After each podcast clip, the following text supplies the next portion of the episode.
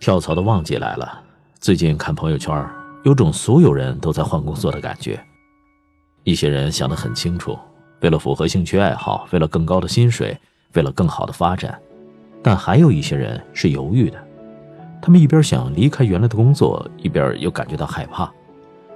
我和几个从安稳工作里跳出来的年轻人聊了聊，他们之前的工作都是别人眼中不错的机会，钱多事儿少，离家近。稳定长久，也不用牺牲个人生活。但工作越是稳定，他们的心越慌。最后，他们都走出来了。过程并不轻松。之前因为太稳定而心慌，现在也因为压力而焦虑。但至少到目前，他们还都没有后悔。第一个年轻人，他说。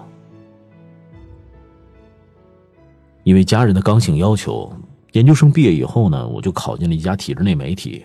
他们没有绑架我，只是明确的表达了，如果我在体制内，他们就能比较安心；如果呢，我毕业之后就进入市场的大潮，他们会整天担心我。我不想让他们失望，所以就选择了顺从。而且我们这同事氛围很好，工作呢也得心应手，在一段时间之内，工作感非常充足。但时间长了，我就意识到体制内的安全感是片沼泽，只会让你越陷越深。求稳就意味着大家都怕出错，一件事儿如果关系到四个部门，那每个部门都得需要领导亲自去打招呼，并拿出大领导的签字授权，都怕担责任。求稳也意味着对资历的执念。有一回我的选题我跟了好久，后来领导突然把这个选题又给了别的同事。没别的原因，就是因为那个同事的资历比我老。稳定是因为事情简单，你做的事儿人人都能做到最后，不是比谁的能力强，往往是比谁能熬得久。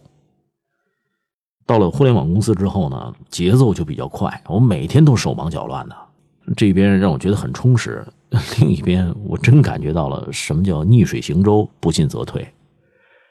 现在我越来越相信那句话了。在不断改变中，才能实现真正的稳妥。第二个年轻人，他说：“在体制内待了三年半以后，决定跳出来，不能在这个养老院待下去了，再也不要过那种一眼就能望到底的生活。原来单位那大院里，除了办公楼，还有家属区、食堂、小公园，还有个能游泳和打羽毛球的体育馆。每天八点二十去食堂吃早饭。”然后散步去上班，十一点十分是午饭，睡个午觉两点半，工作三个小时就下班。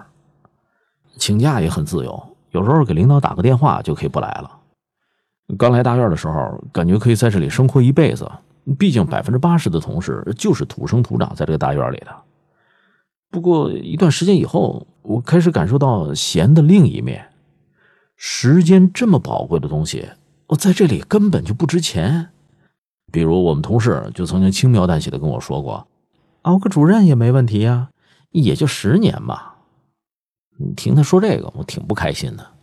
毕竟我把工作当事业，他们只是当副业。我这一生总共也就三万天，我害怕就这么虚度了一生。在这之后，我先是每个月定下了学习目标，考了一连串的各种证书，放在桌角，齐齐的一摞。看到这些，我还有点成就感。后来想明白了，连夜就写好了离职申请，第二天就放到了主编的桌子上。来互联网公司上班的第一天，第一时间的感受就是：天哪，这么多年轻人，光是这一点就足够让我兴奋了。第三个年轻人，他说。每天出入全市最高档写字楼，但心里边空的就能穿过风去，这就是对我上一份工作的写照。刚开始我对这份工作的感觉良好，薪水也不低，经手的都是十几亿的大案子，而且一个刚毕业的新人可以代表公司去省政府和厅长开会。隔壁大妈知道我的工作以后，就难掩激动，拼命的向我推销她清华博士毕业的侄子。但后来我慢慢意识到。这份工作有种特别的痛苦，所有人都觉得我过得特别好，当然除了我自己。体制内这份工作是专业对口的，每天做的就是写报告、做 PPT。我很清楚，事情能不能成和我的工作表现一点关系都没有。用别人的话来说，就是这些材料唯一的作用就是从我的桌子上挪到某个对口领导的秘书的垃圾桶里。嗯，大概去年开始，每天躺在沙发上，我都在想，为了别人的羡慕而活，不也是一种活在别人的眼光里吗？我一直喜欢新媒体，一定要去试试。今年一月，我终于辞职来北京了。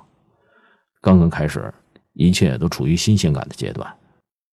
一个月工资的一半都贡献给了房租，还有一小半保证温饱。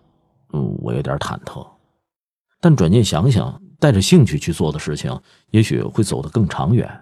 说不准我就成了著名的写手，名利双收了呢。未来好不好，我不知道。但如果自由有代价，我愿意接受。第四个年轻人，他说：“现在我做财务管理，单笔业务一百万起，基础工资八千，绩效平均每个月有一万，超额完成任务呢就可以加薪，越努力钱越多，这很激励。”回头想想，自己满足于银行柜员四千块工资和购物卡小恩小惠的日子，真有点不可思议。我父母都在银行工作，那个时候单位发的购物卡不仅可以覆盖所有的消费需求，还能有很多富裕拿来送人。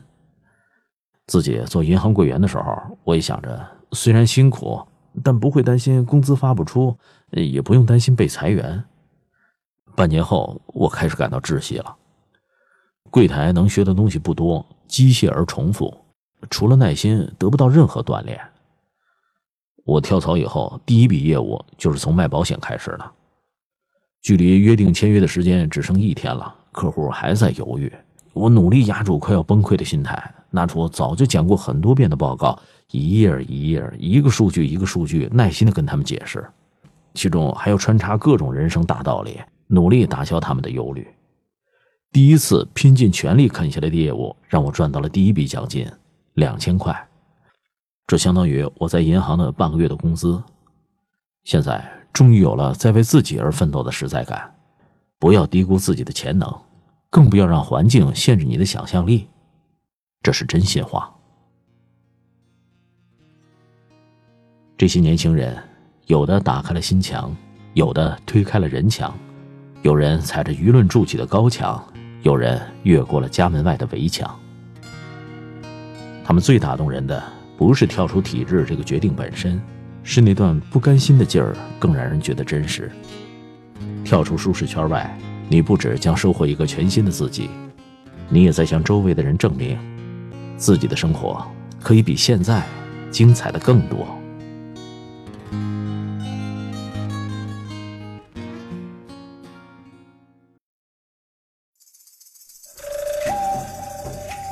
各位亲爱的朋友，欢迎搜索公众号“拿铁磨牙时刻”，那里有更多治愈系节目，帮助你利用每一次等车、等人、等外卖的碎片时间，不喂食鸡汤，只为强大的内心充电。公众号 “n t m y f m”，“n t” 就是拿铁的拼音字头，后边的四个字母是 “my f m”，中间没有空格。输入中文六个字。拿铁磨牙时刻，认准蓝色咖啡杯标识，欢迎你的加入。